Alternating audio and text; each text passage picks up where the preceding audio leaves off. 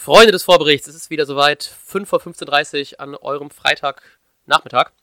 Ähm, dieses Mal für das Spiel gegen Schalke. Und dabei begleitet mich der wunderschöne Lars Knieper. Hallo Moin. Hallo, na. Hallo Moin ist immer das, was mein Nachbar sagt, der nicht nur Hallo oder Moin sagen kann. Hallo Moin. Ich finde übrigens, wir sollten Äh. Schalke Scheiße nennen. Ich finde, das hat sich so eingebürgert, das muss man nochmal durchziehen. Ähm, ist okay. Gut, Können wir machen. danke. Obwohl ich da immer trotzdem mehr. Ähm, ich habe, glaube ich, zu viel Hass gegen HSV und zu wenig Hass gegen Schalke, auch wenn die nicht so geil sind, aber Ja, das kann sein. Ja, so das, ja. okay, wir können es auch Schalke nennen.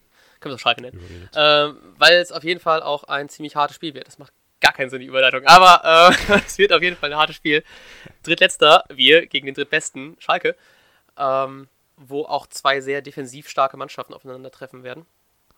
Beide nur mit 25 Gegentoren, viertbeste Abwehr der Liga. Das, das klingt so eher im ersten Moment voll nach dem Treterspiel. So zwei defensive Mannschaften. Und leider ist es so, dass Schalke ganz gut Tore schießen kann. Ja, leider. Im Gegensatz zu uns, ähm, doppelt so viele Tore geschossen wie wir diese Saison. 16 zu 32 Toren. Ja, kommt hin, doppelt so viele.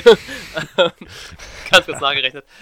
Ähm, ja, und leider bei uns auch noch ähm, hinten ein ähm, Bargfrede ausfällt, sehr kurzfristig. Das tut richtig weh in meinen Augen. Ja, ja, auf jeden Fall, weil äh, wir den natürlich auch ganz gut gebrauchen können. Wie eigentlich jeden bei uns, sind ja auch nicht so breit aufgestellt. Aber so ein, so ein Klopper hinten drin kann schon mal was abräumen, ganz gut. Mhm. Ja, deswegen kommen wir mal einfach direkt zur Aufstellung. Ähm, ich denke mal, also bei meiner Aufstellung, ich habe da echt bisschen durchgefuchst, wird ein ähm, 4-1-4-1 mit ähm, Augustinsson, Moisander, Basti, unser neuer Mann, dann hinten in der Viererkette. Und ähm, ich glaube, ein Bauer wird mal wieder spielen. Ähm, was ich, weil er ein bisschen defensiv stärker ist, wo ich hoffe, dass man da dann einen Ausfall von, von äh, Bargfrede indirekt so ein bisschen ausgleichen kann. Ähm, dann in der mehr oder weniger Fünferkette Mittelfeld ein Junusovic, Eggestein, Delaney, Gondorf und rechts außen der, äh, unser neuer Mann Rashica, der dann hoffentlich das äh, neue Traumduo bildet mit unserem Mann vorne Max Kruse. Äh, wen siehst du jetzt direkt vor der Abwehr? In dem Ähm, Delaney. Delaney. Delaney in diesem okay. Fall. Ja, ich habe mir das so gedacht, ich habe heute quasi den ganzen Tag darauf verschwendet, darüber nachzudenken. Ähm, Alles für den Podcast. alles für den Podcast. Oder weil man einfach nichts Besseres zu tun hat. Ähm, und ich kann mir vorstellen, weil Kofeld sehr auf das hohe Pressing von Schalke hingewiesen hat. Und das um Pressing umgeht man eben am besten, indem man breit spielt.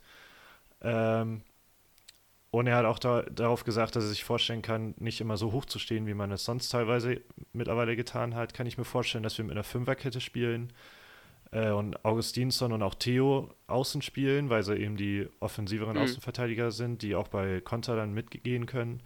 Und dann die Dreierkette, Moisander, Langkamp und Velkovic. Langkamp, weil er eben auch gegen Naido in den, bei den Standardsituationen äh, gegen Naido ankommen kann. Dann so ein Mhm. Dreieck in der Mitte mit Delaney, Junusovic, Eggestein. Junusovic natürlich offensiver. Und vorne dann Rashica und Max Kruse. Und genau, mit Rashica hat man ja genau diesen äh, Bartels-Typen, der eben genau bei diesen Kontern, die wir unbedingt brauchen werden, denke ich, äh, natürlich abgehen kann wie Luzi. Ja, hoffentlich. Das äh, klingt auch nicht verkehrt, ne? Wenn man das so, ja. Ja, Ja, aber mal, also ich bin gespannt, bei, bei Kofeld, äh, finde ich, weiß man ja auch nie so genau. Nee, als Taktikfuchs, der kann sich da auch was ganz Gutes immer ausdenken, ne? Wenn er jetzt auch noch mit zwei Neuzugängen, zwar einem Ausfall, aber naja, wird er schon irgendwie was regeln. Aber äh, Bargfried nicht der einzige Ausfall in diesem Spiel.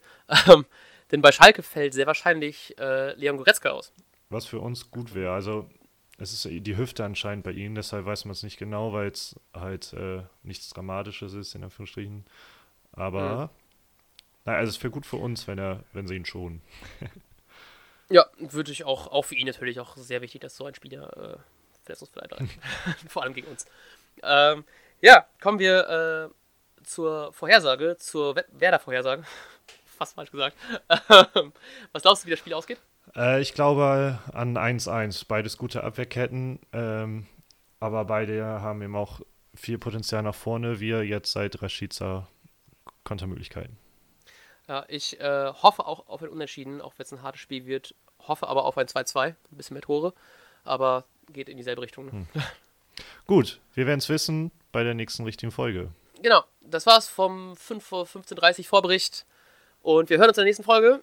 Vielen Dank fürs Zuhören, vielen Dank fürs Einschalten, vielen Dank Knie Vielen Dank, Matti. und äh, bis dann. Bis dann. Und jetzt läuft der Ball.